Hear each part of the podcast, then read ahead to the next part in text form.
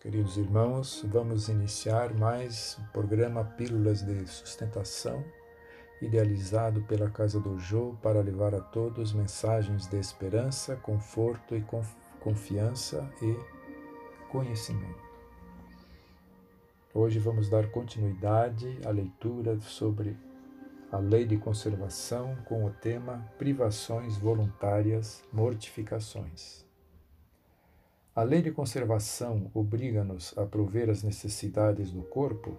Sim, pois sem a energia e a saúde, o trabalho é impossível. O homem é censurável por procurar o bem-estar? O bem-estar é um desejo natural. Deus só proíbe o abuso, por ser contrário à conservação, e não considera um crime a procura do bem-estar se este não for conquistado às expensas de alguém, e se não enfraquecer as vossas forças morais nem as vossas forças físicas. As privações voluntárias com vistas a uma expiação igualmente voluntária têm algum mérito aos olhos de Deus? Fazei o bem aos outros e tereis maior mérito. Há privações voluntárias que sejam meritórias? Sim, a privação dos prazeres inúteis, porque liberta o homem da matéria e eleva sua alma. O meritório é resistir à tentação que vos convida aos excessos e ao gozo das coisas inúteis é retirar do necessário para dar aos que não têm. Se a privação nada mais for que um fingimento, será apenas uma, um escárnio. A vida de mortificações no ascetismo, ou seja, na abstenção de prazeres, tem sido praticada desde toda a antiguidade e nos diferentes povos, é ela meritória sob algum ponto de vista?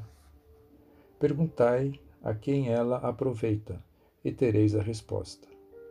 Se não serve ao que a pratica e o impede de fazer o bem, é egoísta, qualquer que seja o pretexto sob o qual se disfarce. Submeter-se a privações no trabalho pelos outros é a verdadeira mortificação, de acordo com a caridade cristã a abstenção de certos alimentos, prescrita em diversos povos, funda-se na razão? Tudo aquilo de que o homem se possa alimentar, sem prejuízo para a sua saúde, é permitido. Mas os legisladores puderam interditar alguns alimentos com uma finalidade útil. E para dar maior crédito às suas leis, apresentaram-nas como provindas de Deus. A alimentação animal para o homem é contrária à lei natural? Na vossa constituição física, a carne nutre a carne, pois, do contrário, o homem perece. A lei de conservação impõe ao homem o dever de conservar as suas energias e a sua saúde para poder cumprir a lei do trabalho. Ele deve alimentar-se, portanto, segundo o exige a sua organização. A abstenção de alimentos animais ou outros, nos, como expiação, é meritória? Sim, se o homem se priva em favor dos outros, pois Deus não pode ver mortificação quando não há privação séria e útil. Eis porque dizemos que os que só se privam em aparência são hipócritas. Que pensar das mutilações praticadas no corpo do homem ou dos animais? A que vem semelhante pergunta, perguntai sempre se uma coisa é útil. O que é inútil não pode ser agradável a Deus, e o que é prejudicial lhe é sempre desagradável. Por que ficais sabendo? Deus só é sensível aos sentimentos que elevam a alma para Ele, e é praticando as suas leis, em vez de violá-las, que podereis sacudir o jugo de vossa matéria terrena.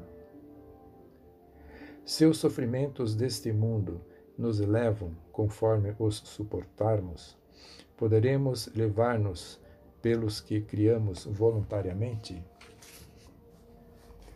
Os únicos sofrimentos que elevam são os naturais, porque vêm de Deus. Os sofrimentos voluntários não servem para nada, quando nada valem para o bem de outros. Crês que os que abreviam a vida através de rigores sobre-humanos, como o fazem os bonzos, os faquires e alguns fanáticos de tantas seitas, avançam a sua senda? Por que não trabalham antes em favor dos seus semelhantes? Que vistam o indigente, consolem o que chora, trabalhem pelo que está enfermo, sofram privações para o alívio dos infelizes, e então sua vida será útil e agradável a Deus. Quando nos sofrimentos voluntários a que se sujeita o homem não tem em vista senão a si mesmo, trata-se de egoísmo. Quando alguém sofre pelos outros, pratica a caridade. São esses os preceitos do Cristo. Se não devemos criar para nós sofrimentos voluntários que não são de nenhuma utilidade para os outros, devemos, no entanto, preservar-nos dos que prevemos ou dos que nos ameaçam? O instinto de conservação foi dado a todos os seres contra os perigos e os sofrimentos. Fustigai o vosso espírito, e não o vosso corpo Mortificai vosso orgulho, sufocai o vosso egoísmo, que se assemelha a uma serpente que vos devora o coração, e fareis mais pelo vosso adiantamento do que por meio de rigores que não mais pertencem a este século. Que Jesus nos fortaleça em nossa jornada. Muita luz a todos. Graças a Deus.